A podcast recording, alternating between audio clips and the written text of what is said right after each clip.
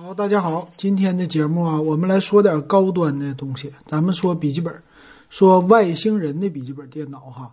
这个呢是型号叫外星人 M 幺五和 M 幺七，呃，这是它们的屏幕不同啊，这个型号有一点不同，一个是十五寸的屏，十五点六的吧，另外一个呢就是大一点，十七点三的屏幕哈。那这个是外星人呢，一直属于他们家高端系列游戏本的一个品牌。那我看了一下哈，这个游戏本的售价呢，在最低配从一万四千多块钱开始，到最高的，呃，差不多一万八千多啊，包括十七点三寸的也有一万七千多块钱的哈。那我再看看官方便宜的，反正多钱都有吧，啊，基本上就这个价位。那咱们来看看啊，啊，这一万四到一万八的电脑怎么样？那外星人的游戏本啊，可以说在游戏本领域，很多人都觉得它是鼻祖一样的存在了啊。当然，现在的 ROG 系列也是算是挺受欢迎的吧。那外星人呢，主要它就是科技感非常的十足，而且这个名儿起的非常的好，也是啊，当年戴尔呢，他们从呃，这种传统的笔记本厂商开始切入到专业的一个垂直领域，游戏本这个领域，切入进来之后呢，很多的厂商也是开始跟进了。比如说，呃，上传，哎，就神传、神州、神州电脑呢，也是，哎，最开始的时候做普通的本，后来呢，笔记本，哎，一做成了游戏本之后啊，整个的价位就上去了。只要价格卖的贵，中间的利润肯定比卖的便宜的时候会高一些。那咱们来看看这个笔记本有什么样的特色。其实呢，我用的是一款戴尔的 G 七，G 七呢属于是戴尔品牌的哈。呃，怎么说呢？跟这个外星人比吧，它的外形有一点相像，但是呃，整个一下子就被外星人比下去了。这次的 M 幺五和幺七系列哈，它做的很大的一个升级呢，在外形方面。其实他们家最大的一个特色呀，在你这个屏幕。就是咱们说 A 面，你翻开屏幕的时候，它的屏幕是一个中间支架的一个屏，有一点像那种的，呃，打开一个什么面板一样的感觉哈。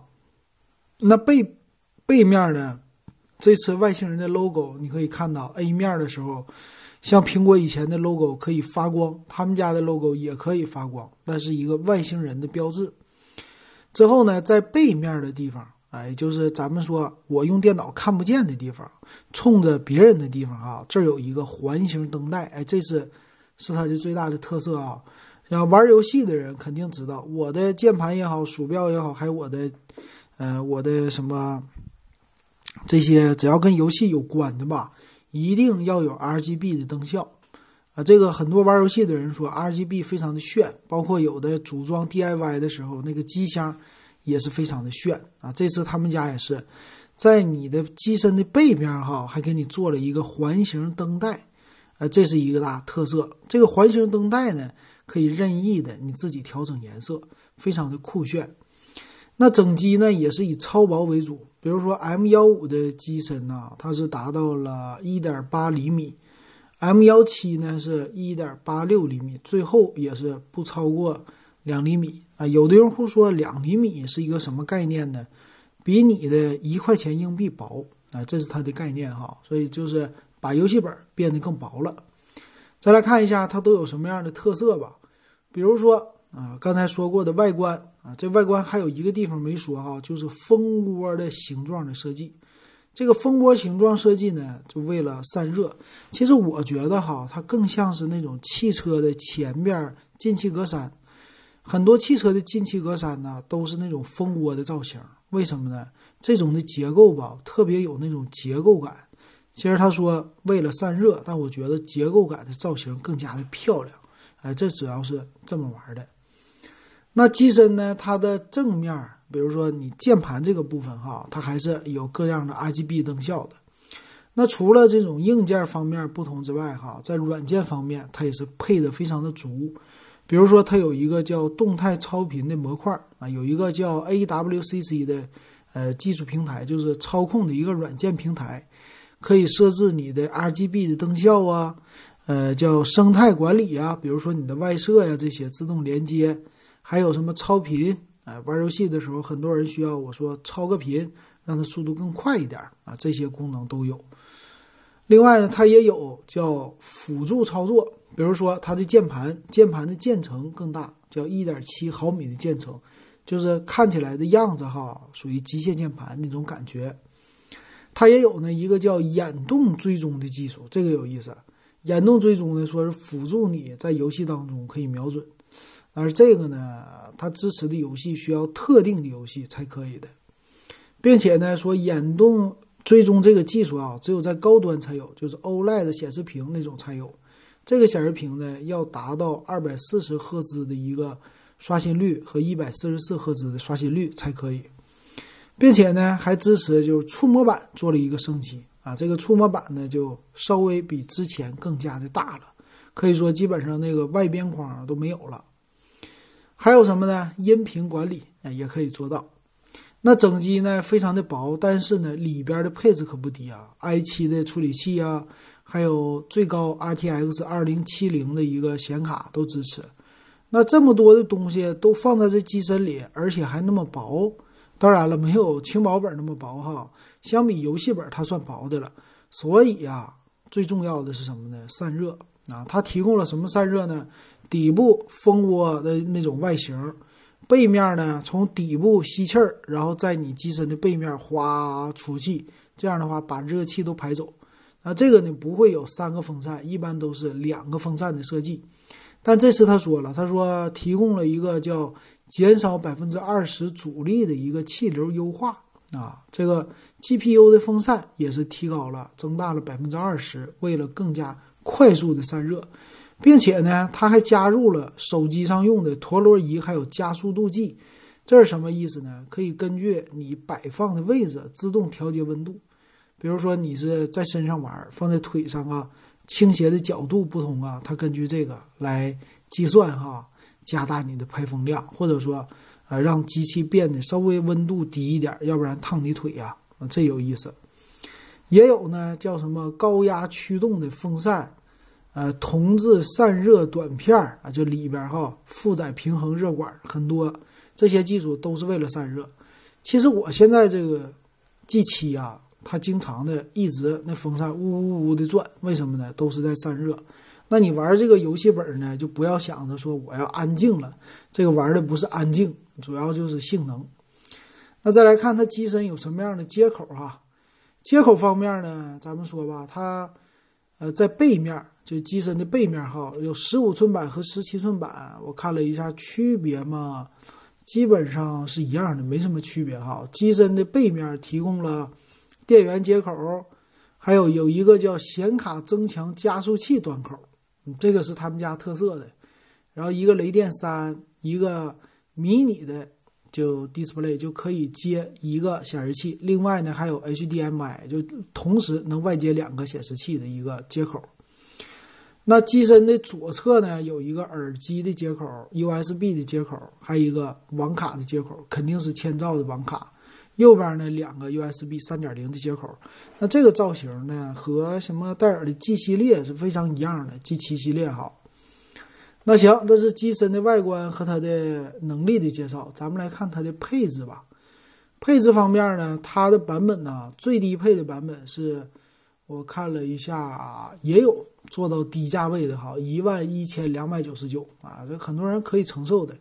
这个版本呢是 i i 五的，i 五呢是九三零零 H 第九代，还不是十代哈。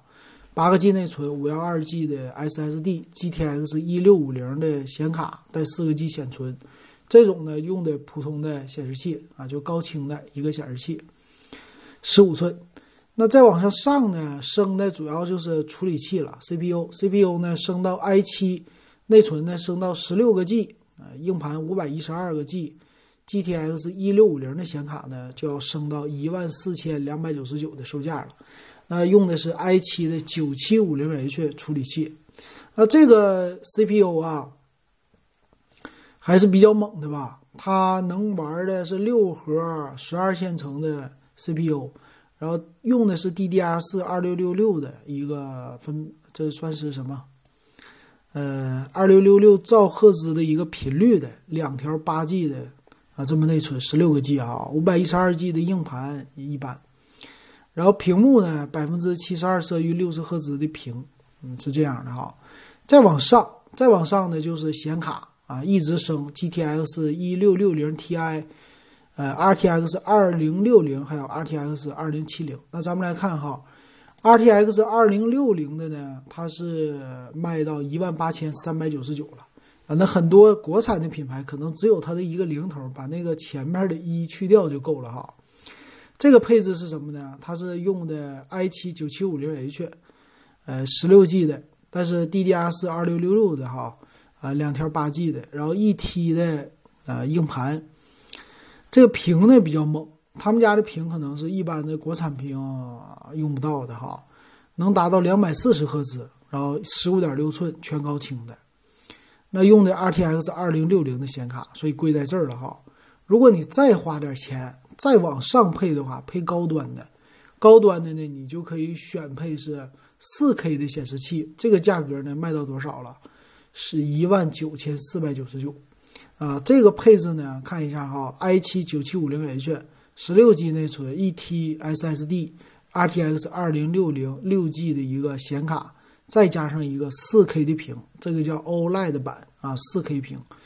这个四 K 屏啊，那就是非常猛了。比如说一毫秒，P 三色域，还有一个什么视野追踪技术。但是刷新率呢，六十赫兹，因为毕竟分辨率上去了，刷新率肯定要下降的哈。那这个电池呢，我看是七十六瓦时的电池，不是特别突出哈。这个版本四 K 屏的卖一万九千四百九十九，还不到两万块钱。那还有呢，它就是十七点三寸的版本。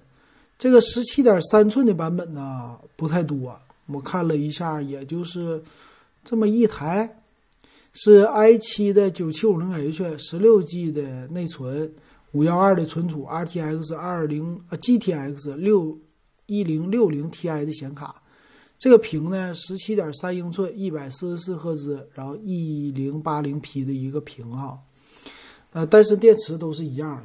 所以可以满足的人不同的需求，比如说喜欢大屏的，呃，喜欢普通的屏的。完这个本子呢，你要是携带呀，最好自己开车，要不然背起来的话，确实有一点太重了。呃，玩游戏的人体格也得好啊，啊，这样的是不是？再来看它，其实现在哈，它没有时代的啊，这个是一个小遗憾，我觉得。最贵的版本，最后看一下。最贵的版呢是两万零四百九十九的，配的是 i 七的处理器，十六 G 内存，一 T 硬盘，RTX 二零七零 MQ 的八 G 的独显。那屏呢？屏是一零八零 P 的二百四十赫兹的屏，啊，这么一个配置哈。这个配置玩游戏肯定是足够了。当然你还得加，那如果加内存，都买这么贵的机器了，你加到。三十二个 G 的内存也是不成任何问题的了。硬盘的一 T，呃，够吗？不太够吧，是吧？硬盘可能要真是拿到这个级别的笔记本电脑哈，你要真纯游戏，比如说我买的 Xbox 那游戏机啊，这里边你要是玩游戏，一般个五百个 G 的硬盘很容易装满。一个游戏呢四五十个 G 啊，呃六十个 G 啊，非常的正常。呃，你想想，五百 G 的硬盘你能存几个，对吧？系统还有，一 T 的硬盘呢，也是存不了太多吧？你基本上要想存个十个游戏，你就是按几 T 来算了。一个游戏六十个 G，十个游戏六百个 G，对吧？你存不到二十个游戏，你的硬盘就已经满了。那你作为游戏达人，那你肯定要往上加的哈。不一样。但是说话说回来哈，嗯，我觉得。外星人的 M 十五、M 十七啊，它的整体的外形都是非常的漂亮，而且他们家呀外设特别的丰富，比如说键盘呐、鼠标呀、耳机呀，还有显示器呀，每一个的外设呢，当然价格不菲呀，但是怎么说呢，外星人的显示器啊什么的，这些都是很高端，也是比较受欢迎的。搭配在一起的话，你整套下来也得花个至少得奔三万块钱去吧。或者你买普通版本也得两三万块钱哈，但是配齐了以后，外形确实非常的酷炫啊！当然，你要是不玩游戏，这个东西你就别买了，那个就有一点儿算是怎么那样的多花钱了，那就没有意思了，是吧？然后另外他们家也推出了台式机，台式机也挺不错的哈。回头下一期或者找一次机会，咱们再给大家说这个台式机啊，觉得挺好。那有人说了，你说老金平时净说那些什么性价比的，怎么现在开始说外星人了呢？就是给大家换一个口味啊。有的人就天天听听这个性价比的，觉得没意思，咱听点新花样是吧？啊，就听了听这样的哈，呃，高端系列。但我跟你说哈，其实外星人呢，有的人说这服务特别好。嗯，但我跟你说吧，外星人的售后啊和戴尔应该是一样的，没啥区别。呃，你也是去戴尔去修，还有呢，外星人的配件肯定比戴尔的贵哈。啊，这个东西就像买豪车一样，你要是不要太那啥哈，就是有的人说我得上个外星人，这梦想之游戏笔记本，买完了以后呢，你要出点什么小故障啊啥的。刚开始修没什么问题，但一旦出宝了，你要再修，换个什么件儿啊？这个价位也是相当之高的，大家要做一个心理准备。不是说外星人他不坏哈，照样照样坏。我觉得品质方面的，用过戴尔的人都知道他们家服务好，但不代表他们家的品质就杠杠的。啊，可以拿我的戴尔的作为一个小案例哈，嗯，但是售后确实好。你花个什么这个钱哈？比如说你买了三年保修，那你这个三年有任何的问题，都都没事儿，你拿到售后修就完事儿了。他给你换里边的件都可以给你换，都能给你换成新的，对吧？这个都都可以。但一旦出保了，你换不起，真是贵呀，真是换不起哈。这是我的一个建议。所以买的人啊，出保了赶紧卖掉，别留在手里，要不然呃不好说。这这是我的一个经历哈啊，告诉大家行。那今天这笔记本给大家说到这儿，有机会咱们来说台式机。感谢大家的收听和支持。呃，如果喜欢我节目，可以加我的微信 w e b 幺五三，也可以六块钱入咱们电子数码点评的群。好，谢谢大家。